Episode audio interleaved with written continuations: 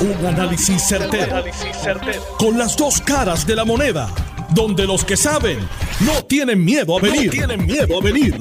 Esto es el podcast de Análisis 630 con Enrique Quique Cruz. Buenas tardes, mis queridas amigas, amigos. De vuelta aquí en Análisis 630. Hoy, martes 24 de mayo. Hoy a las 6 de la tarde, como todos los martes Estamos con el gabinete de los martes, con el expresidente de la Cámara, Ronnie Jarabo, y el portavoz del Partido Nuevo Progresista en el Senado, Tomás Rivera Chats. Todos los martes de 6 a 7 aquí en Análisis 630. Ayer tuvimos, como todos los lunes a las 6 de la tarde, a la senadora del Partido Popular Gretchen Howe, a la senadora del Partido Nuevo Progresista Keren Riquelme y así sucesivamente seguimos con los gabinetes aquí en Análisis 630. Una semanita de mucho calor, una semanita de mucha incertidumbre, pero en donde el tema vuelve a ser los municipios, el yoripari de los municipios. Que si hay 30 municipios que van a estar sin dinero, que si hay 30 municipios que no pueden, que si hay 30 municipios que esto, que si hay 30 municipios que aquello.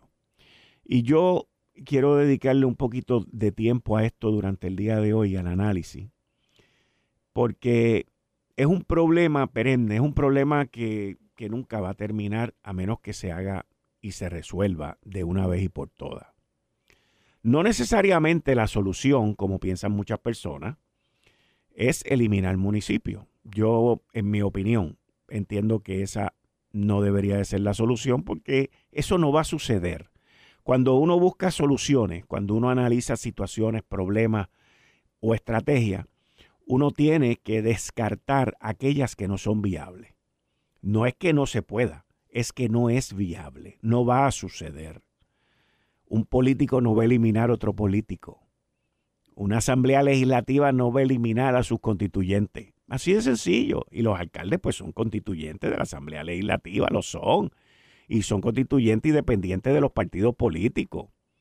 Y menos el Partido Popular Democrático, que lleva ya dos elecciones corridas donde gana la mayoría de las poltronas municipales y lo que va a buscar es un rescate de nuevo para los municipios que no, no tienen los ingresos o tienen una carga contributiva impuesta por el Estado, que también ha sucedido, en la cual no tienen la manera de sacarlo.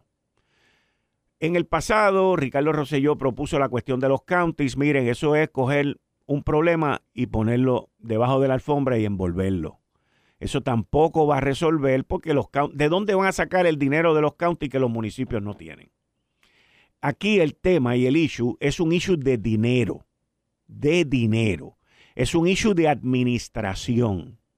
Es un issue que hoy en día es bien difícil el uno sentarse con gente pensante a analizar y buscar soluciones cuando los federales están llevando a varios alcaldes arrestados y faltan otros por llevarse arrestados. Así que estamos hablando de un problema no solamente gerencial, no solamente administrativo, creado por gente que no conocen de gerencia y que no conocen de administración, donde las soluciones las quieren dar personas que no conocen de gerencia ni conocen de administración, a un problema que tiene que ver con gerencia y administración. Miren qué sencillo es esto. Cuando uno se, se despega, se desasocia y deja a un lado y mira las cosas fríamente, pero no se puede ser tan frío como si usted estuviera en un freezer y lo trata de hacer la Junta de Supervisión Fiscal. La Junta de Supervisión Fiscal está tratando de crear un caos. Y no es un caos, está tratando de crear una situación para que esa situación consiga una solución. ¿Y cuáles son varias de las soluciones? La primera es que tenemos que reformar el sistema de subasta que impera en los municipios. También en el gobierno central, porque uno es una fotocopia del otro. Pero ese sistema lo tenemos que reformar y tenemos que hacerlo limpio, honesto y transparente, porque imagínese usted lo que costaba recoger la basura en Trujillo Alto, o lo que cuesta recoger la basura en Trujillo Alto, cuando al vicealcalde le pagaban 17 pesos por casa. Y sabe Dios que otras cosas repartían allí ante otros funcionarios. Esos son costos. Eso es dinero que el municipio deja de recibir. Imagínese usted cuánto costaba embrear en Guayama cuando había que pagarle sus pesitos al, al, al exalcalde y al de Obras Públicas también. Y puedo seguir la retragila de situaciones. En Cataño yo no quiero ni saber. La retragila de situaciones en donde el dinero municipal va a parar a otro sitio que no son los servicios que dan los municipios. Así que uno tiene que empezar por esa reforma. La otra reforma que tenemos que mirar es el cobro de las propiedades, el cobro de los impuestos a la propiedad. Y me refiero a las casas, los apartamentos, a eso, a la propiedad que me refiero. ¿Por qué? Porque el problema en Puerto Rico no es el que paga. El problema en Puerto Rico no es el que está inscrito. El problema en Puerto Rico no es a quien el crimen le manda la facturita todos los trimestres. El problema en Puerto Rico es los que tienen exenciones. El problema en Puerto Rico son los que no están inscritos, los que no pagan, los que en una finca construyeron dos o tres casas y no existe, los que tienen casas nice, decentes, y tampoco pagan. Ese es el problema. Los alcaldes saben quiénes son. Ah, pero ¿quiénes son los miembros de la Junta del CRIM, del Centro de Recaudación de Impuestos Municipales? ¿Quiénes son los miembros? Pues tienen 11 miembros. De los 11 miembros, 9 son alcaldes. Entonces, si nueve son alcaldes y dos son representantes del Ejecutivo, entonces, ¿usted cree que de esos nueve alcaldes, los nueve, porque debe haber una excepción y no, una excepción y no quiero generalizar, pero usted cree que de esos nueve alcaldes alguno puede desmembrarse, desasociarse quitarse la parte política de su vida cuando se sienta allí a tomar decisiones. Porque yo escucho principalmente a miembros del Partido Popular Democrático diciendo que hay que mirar el crimen, que para dónde ve el dinero, que en qué gastan el dinero. Pues sí, ustedes tienen ahí a los alcaldes populares también que son miembros de esa junta. O sea, el crimen, en mi justa opinión o mi análisis, no tiene, no tiene que ver en esto hasta cierto punto. En esto lo que tiene que ver es, cada alcalde sabe las casas, los apartamentos, las casas de verano, las casas de campo. Cada alcalde sabe lo que tiene allí, sabe dónde puede cobrar y dónde no puede cobrar. Pero lo peor de todo es que sabe dónde no quiere cobrar. Y ese es el problema. Entonces la solución no puede ser, ah, vamos a retasar. ¿Por qué? Porque al retasar, ¿a quién es que te vas a pasar por la piedra? Al que recibe la factura del crimen, al que paga el crimen, al que está inscrito, pero todavía sigue sin resolver el problema.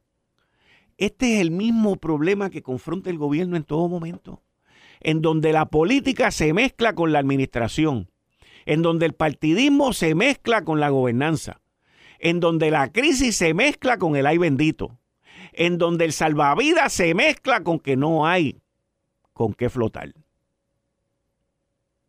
Y aquí uno tiene que mirar esta situación desde una manera fría, calculadora, porque vamos a decir que para la Junta de Supervisión Fiscal, y para muchas personas en Puerto Rico, para mantener estos supuestos 30 municipios, que, by the way, nos clavan al comercio todos los años con el maldito impuesto del inventario, y todavía ese no se resuelve. No hay quien llore por el pequeño comerciante. No hay quien ayude al pequeño comerciante que tiene aumento de agua, aumento de luz, aumento de gasolina, que tiene todos los aumentos, aumento en el IBU, todos los aumentos habidos y por haber. A ese no hay quien lo ayude. Hay que salvar 30 municipios que nos están clavando con el impuesto de inventario.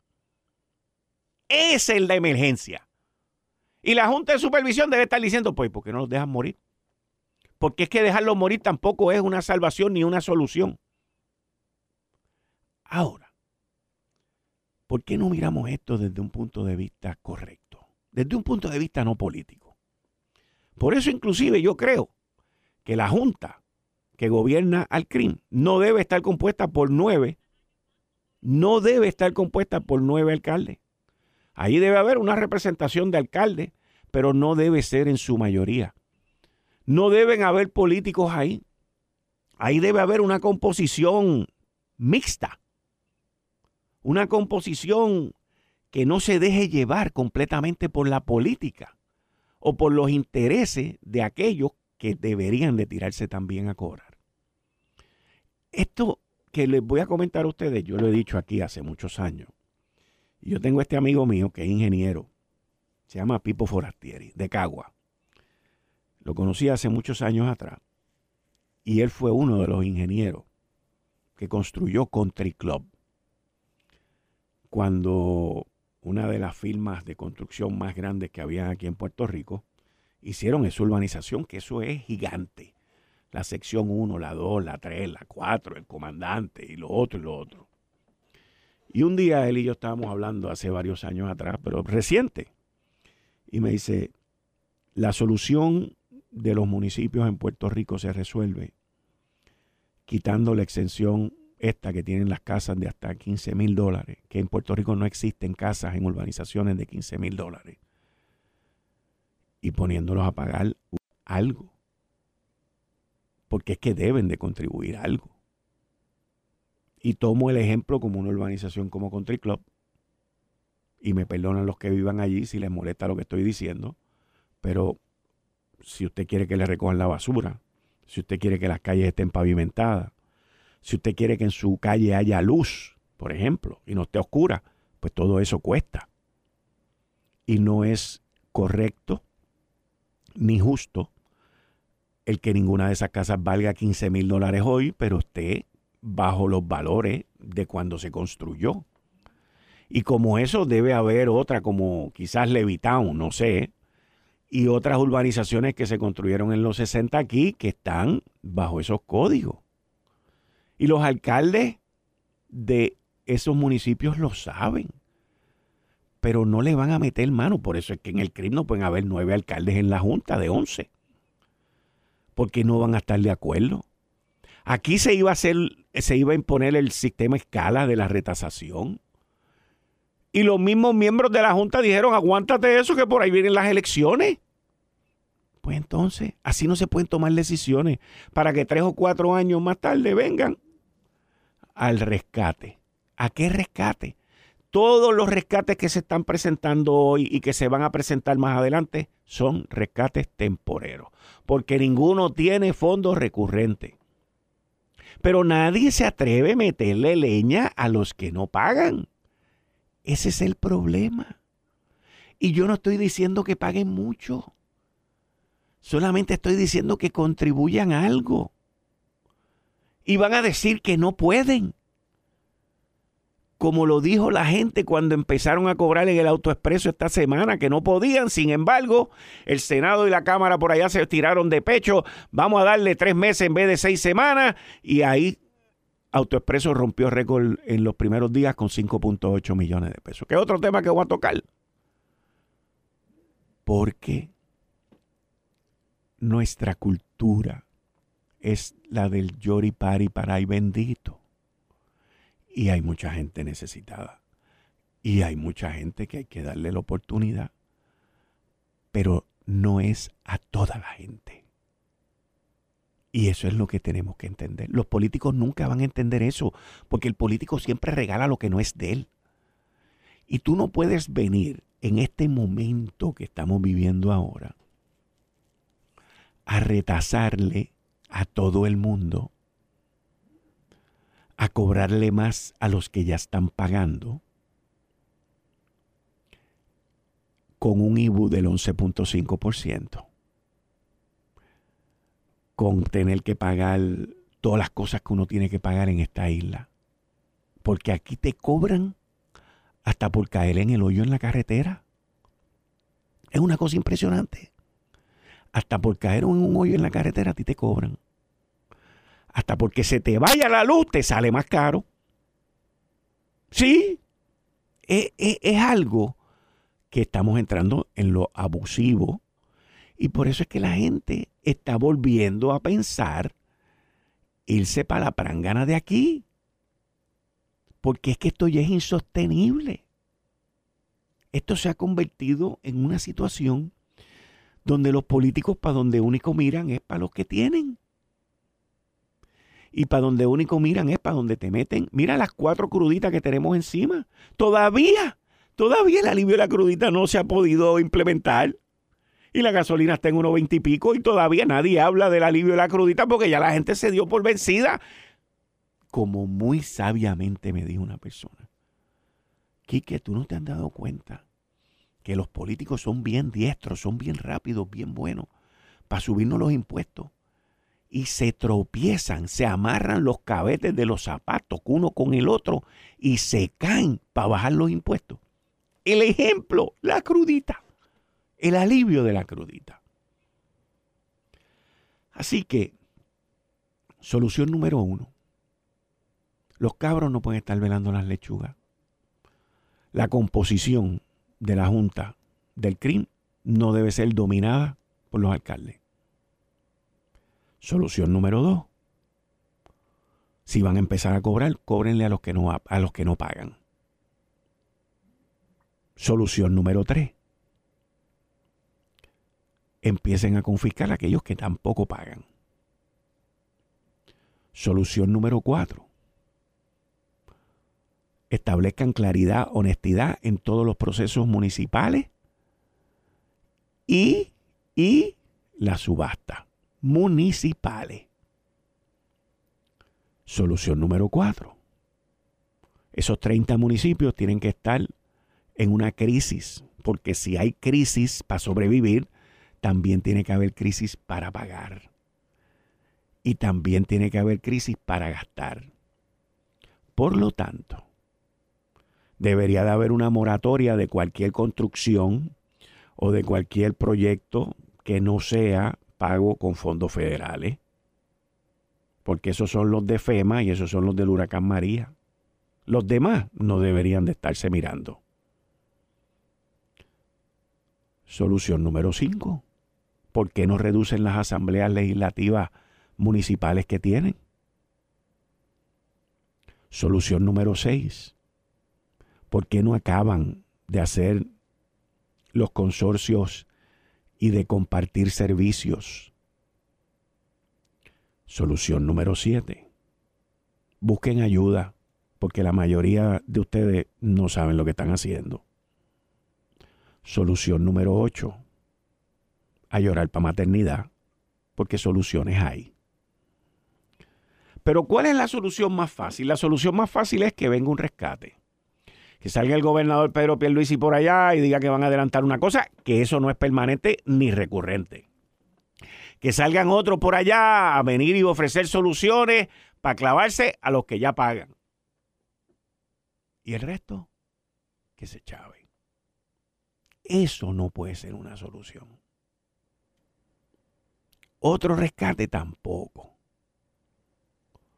Estamos hablando, si mal no recuerdo, que hace más de tres años la Junta de Supervisión Fiscal y la persona allí que está a cargo, que se llama Germán, lo conozco, he hablado con él hace mucho tiempo atrás, convocó a 10 municipios para ver sus finanzas y para tratar de buscarle soluciones a esto. Los alcaldes se pusieron difíciles, unos dijeron que iban a demandar, otros dijeron que iban a hacer esto, otros dijeron que iban a hacer lo otro, y no hicieron nada. Pasaron como dos o tres años y de momento, jácata, se los pasaron por la piedra. Y ahora el primero de julio empieza la solución propuesta por la Junta. ¿Que es caótica? Sí. ¿Que ustedes sabían que iba a pasar? También. Pero el problema debe ser de esos 30 municipios, no debe ser de los 78. El problema debe ser, y las soluciones tienen que salir, y los fondos deben de salir de esos 30 municipios. y no de los demás. Porque de la manera que yo interpreto, veo y analizo esto, es que están buscando que otros municipios que ya pagan, que ya cumplen y que tienen sus finanzas más o menos ahí bien, pues que los contribuyentes de esos municipios ayuden a los otros 30. ¿Saben qué? Ya está bueno. Estamos hartos de tanto impuesto. Estamos cansados de trabajar para ustedes y que no nos sobre nada a nosotros. Estamos hastiados del impuesto del inventario y que se siga chupando para construir coliseos abandonados y plazas y vainas y jorobetas. Ya. Ya basta. Resuelvan. Cuando yo en mi casa tengo un problema, lo tengo que resolver yo. Hagan lo mismo ustedes. Metan mano. De la misma manera que nosotros metemos mano. Porque a mí, igual que yo, a la mayoría de la gente, aquí nadie le tira toalla a nadie. Metan mano. Pónganse creativos. Por lo menos traten de cumplir con la mitad de las promesas que dijeron en las campañas. Y quizás con eso pueden resolver algo. Porque ya aquellos que se beneficiaban de Oscar Santamaría y del Cano y de JR Asfal y todas esas vainas, ya no pueden. Y eso tampoco ayuda al municipio. Está difícil, está bien difícil ante el ambiente tan sucio que se está viviendo en esta isla, sin contar la criminalidad. Está bien difícil bien difícil. Eh, estás escuchando el podcast de Noti1. Análisis 630 con Enrique Quique Cruz. De regreso aquí en Análisis 630, hoy martes 24 de mayo del 2022. Tú estás escuchando Análisis 630. Yo soy Enrique Quique Cruz y estoy aquí de lunes a viernes de 5 a 7. Y te recuerdo que tienes que jugar con Power. Con el nuevo Double Play le pones más power a tu Powerball y participas en un segundo sorteo millonario por un premio de 10 millones de dólares. ¿Me escuchaste bien? 10 millones de dólares y 8 maneras adicionales de ganar. Busca tu suerte ahora con sorteos los lunes, los miércoles y los sábados. Más días, más oportunidades de ganar. Pide tu jugada de Powerball con Power Play de 3 dólares y añade Double Play para doble oportunidad de ganar por solo un dolarito adicional. Un dolarito adicional. Gana más con el nuevo Double Play de Powerball que te trae la lotería electrónica. Juega para que te pegues. Miren, ahorita le estaba hablando de los municipios.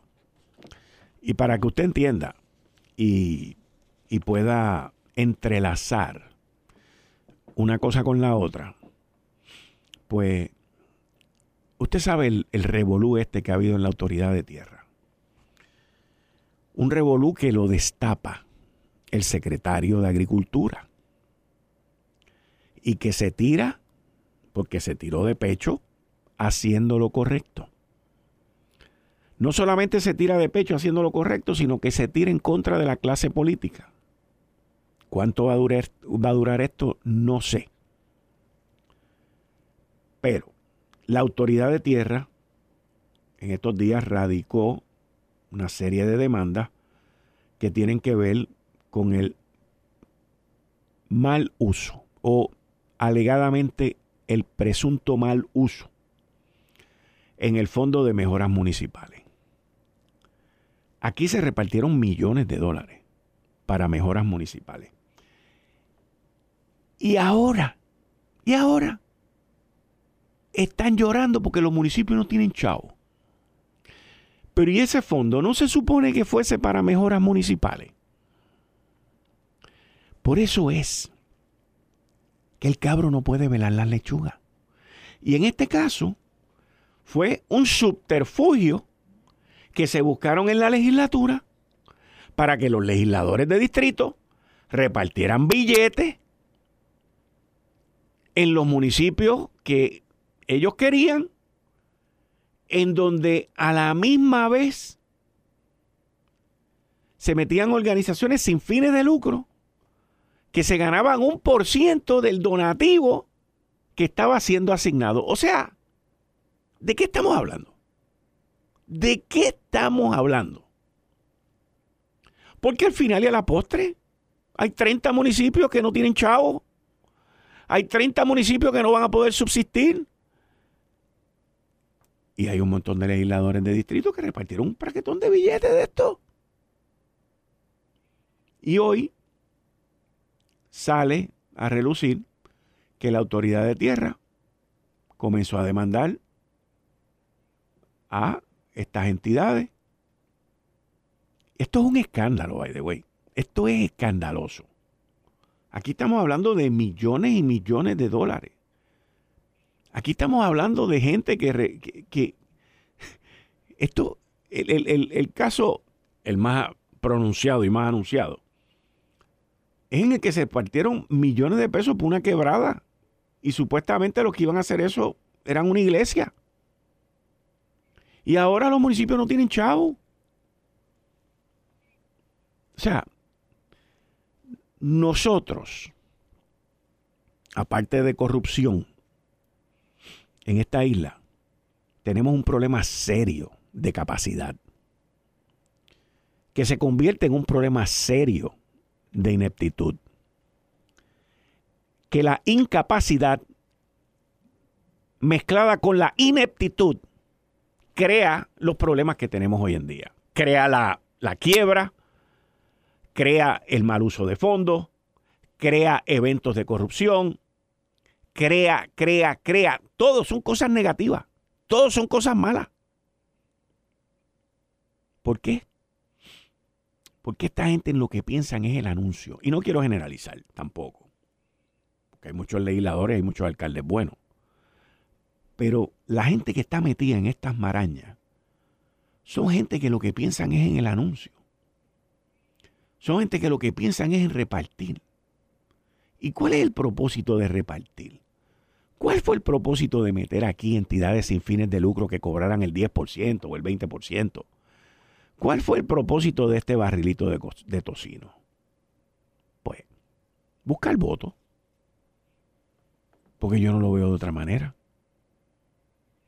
Esto está ligado a los problemas de los municipios también está ligado a todos los problemas que tenemos en nuestra isla, la falta de servicio, está ligado a las altas contribuciones que nosotros pagamos aquí.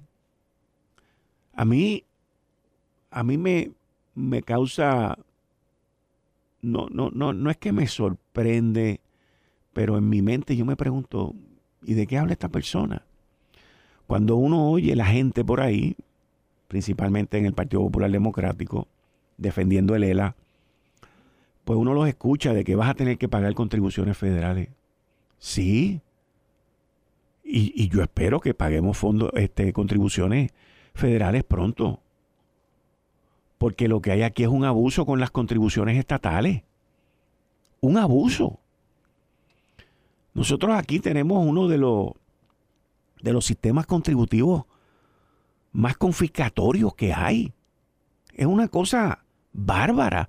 Lo que pasa es que está tan dividido y está tan segmentado, pues que tú no, no lo sientes de cantazo, nada más que cuando te dan un puntillazo. Pero las tasas de contribución aquí en Puerto Rico, altísimas. El impuesto al inventario, pirate. El impuesto a la propiedad, bajito porque está bajito en comparación con con otras áreas en los Estados Unidos.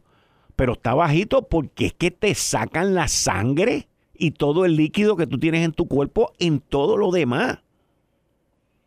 Y entonces uno ve situaciones como esta de la autoridad de tierra con este mal gasto y con todo este reguero que hay. Y ya yo entiendo pues, pues, pues, pues por qué. Sin contar la luz, sin contar el agua, sin contar lo que te cobran, que si por el alcantarillado, que si por las mejoras ambientales, porque yo tengo que ser responsable por los disparates que cometió la autoridad de acueducto de alcantarillado hace 20 años, señores, hace 20 años. Estamos pagando por la cuestión esa ambiental. algo que cometió la Autoridad de Energía Eléctrica, porque no fuimos nosotros, nosotros no fuimos los que no hicimos lo correcto para que las aguas negras y las otras este, fueran tratadas correctamente. Eso, yo, yo pago mi, mi cuenta para que lo haga otro. No pagar para que otro no lo haga, utilice el dinero en otras cosas y entonces me cobren a mí las fallas que ellos hacen. Y esa es, ese es el pan nuestro de cada día en esta isla. No existe otro. No existe otro.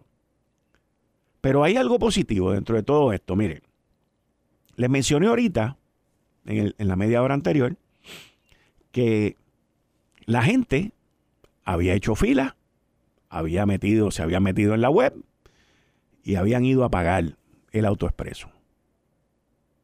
Rompieron récord. 5.8 millones en qué sé yo cuánto tiempo que pagó la gente.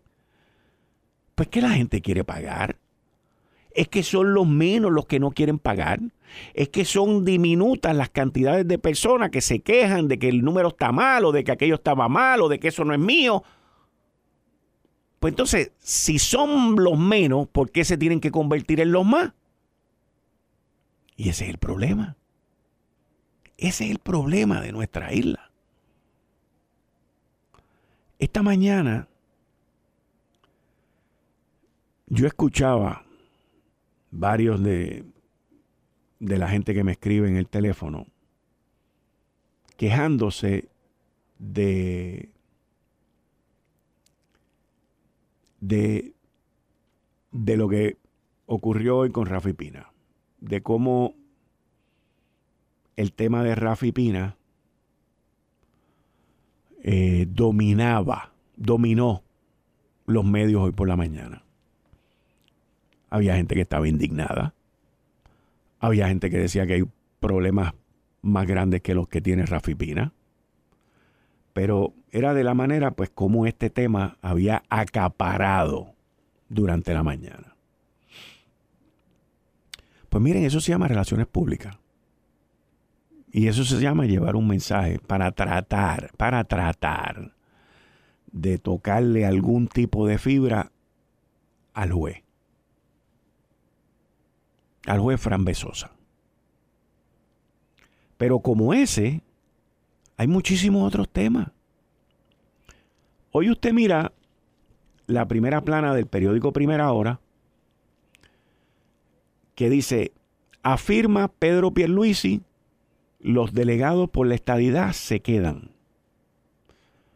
Tras la presentación en Washington de un borrador para un nuevo proyecto de estatus, el gobernador dice que no, no solicitará legislación para dejar sin efecto los puestos de los cabilderos en el Congreso. Y yo me alegro que Pierluisi haga esa afirmación. ¿Por qué?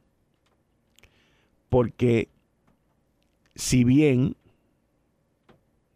los delegados hasta ahora no han tenido un solo mapa o una sola aplicación con qué trabajar en común, ese borrador de ese proyecto que se presentó el jueves pasado define claramente las obligaciones que va a tener cada uno de esos delegados con ese proyecto de estatus para Puerto Rico y de descolonización presentado por Steiny Hoyer, segundo en mando demócrata en la Cámara de Representantes Federal. Ahí está la ruta, ese es el mapa de ruta para todos los delegados. Ahora no hay dudas, ahora no hay subterfugio, ahora no hay excusa todos y cada uno de los delegados sabe qué es lo que tiene que hacer. Y es conseguir coauspiciadores o auspiciadores de ese proyecto. De ese proyecto que es el tema de mi columna de mañana en el Nuevo Día. Que cuando le empecé a escribir le puse un título Después le puse otro título. Y lo más probable es que cuando salga en el impreso salga con otro título. Pero la realidad es que ese llamado borrador presentado por una de las personas más poderosas en el Congreso de los Estados Unidos del Partido Demócrata, Steny Hoyer, ha sido como el diablo ve la cruz. Como cuando usted ve en las películas de Drácula que le sacan la cruz y se le brotan los ojos así bien brutal y se pone bien hincho y los colmillos se le caen y se seca. Así ha sido eso. Para los que le gusta la soberanía, para los que le gusta la independencia, para los que le gusta continuar con el engaño de Lela. El diablo vio la cruz con un borrador. Imagínense si se convierte en un proyecto. Imagínense si la Cámara lo aprueba. Imagínense si el Senado lo aprueba. Me puede decir que no va a pasar nada, pero ya pasó. Ya pasó. Ya pasó porque tanto el liderato presente con Steiny Hoyer, Nancy Pelosi y los demás, como el liderato futuro demócrata con Alexandra Ocasio, están de acuerdo con ese borrador. Nidia Velázquez está de acuerdo con ese borrador. Al igual que muchos demócratas. Y van a haber republicanos también. Así que este proyecto ha causado, este proyecto ha causado lo que Tatito Hernández la semana pasada denominó el junte demoníaco. Tatito lo dijo hacia una gente que yo no me expreso hacia ellos de esa manera, ni hablo de eso, pero este proyecto ha juntado a todos aquellos que le tienen miedo a la cruz. Pánico a la estadidad. Pánico a la unión permanente con los Estados Unidos. Pánico al propósito principal del Estado Libre Asociado sin los engaños. ¿Por qué nos engañaron? Nos engañaron por décadas. Nos cogieron de soquete. No había un pacto. Lo que habían eran instrucciones. Y por eso es que muchas personas dentro del Partido Popular, que no son mayoría, no son mayoría. Muchas personas han pedido que quieren un Estado libre asociado fuera de la cláusula territorial del Congreso de los Estados Unidos. Pues eso es independencia. Ah, pero es que entonces también quieren eso con las garantías de la ciudadanía de la ciudadanía puertorriqueña. Sí, porque es que quieren tener dos ciudadanías. Quieren tener dos ciudadanías. Quieren ser ciudadanos americanos para que después salga un mandulete por ahí a sacar un pasaporte puertorriqueño y formen otro reperpero. Yo todavía recuerdo cuando en la administración de Aníbal Acevedo Vila el secretario de Estado de aquel momento, que luego fue premiado con un puesto en, el tribunal apelativo, sacó un pasaporte puertorriqueño. Quizás ustedes no se recuerdan de eso, yo me recuerdo de eso. Ahora, imagínense ustedes, porque es que tenemos que pensar como ellos piensan. Y nosotros podemos pensar como ellos piensan cuando los escuchamos, cuando los analizamos, y cuando nos adentramos a las mentiras y a los engaños que nos han suplido por muchos años. ¿Y a qué me refiero? Me refiero a que uno de los grandes logros de este borrador y de este cambio de paradigma, porque aquí ha habido un cambio, un switch, una, una cosa completamente nueva, un nuevo paradigma en el Congreso Federal,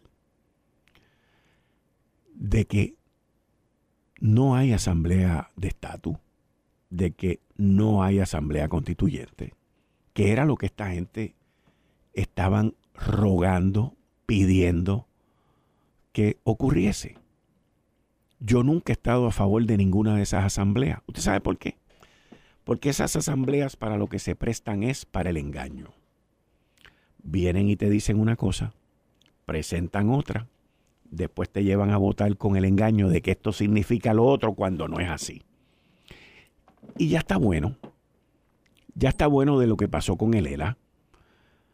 Ya está bueno de los engaños. Y, y ya está bueno de las mentiras.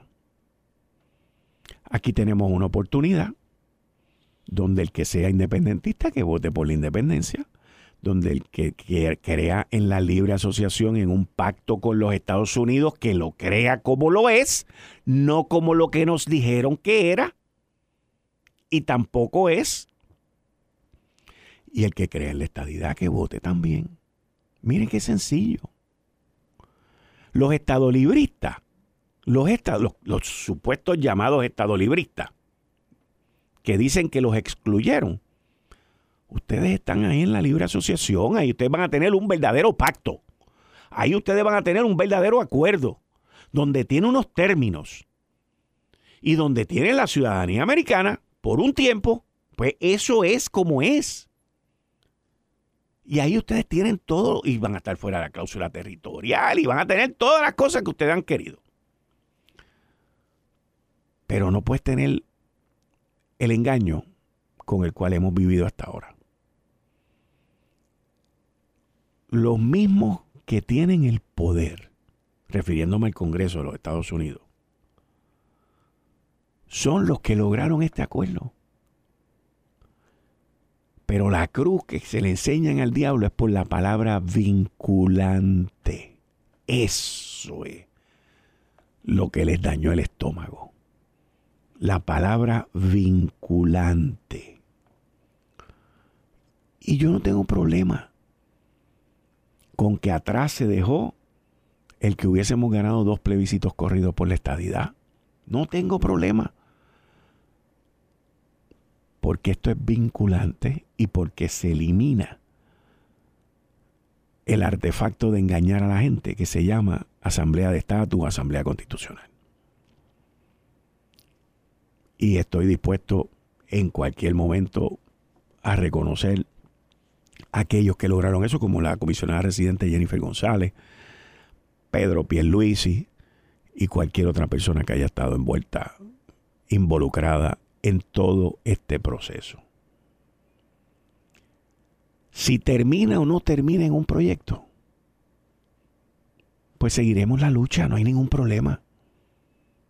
Pero se estableció un nuevo paradigma, se establecieron unos nuevos parámetros por gente poderosa en el Congreso y por gente que está dictando la nueva política, la nueva política mundial. Cero colonia. Cero colonia. Y aquel que no quiera la estadidad tiene dos opciones. Una con un pacto y otra con la independencia.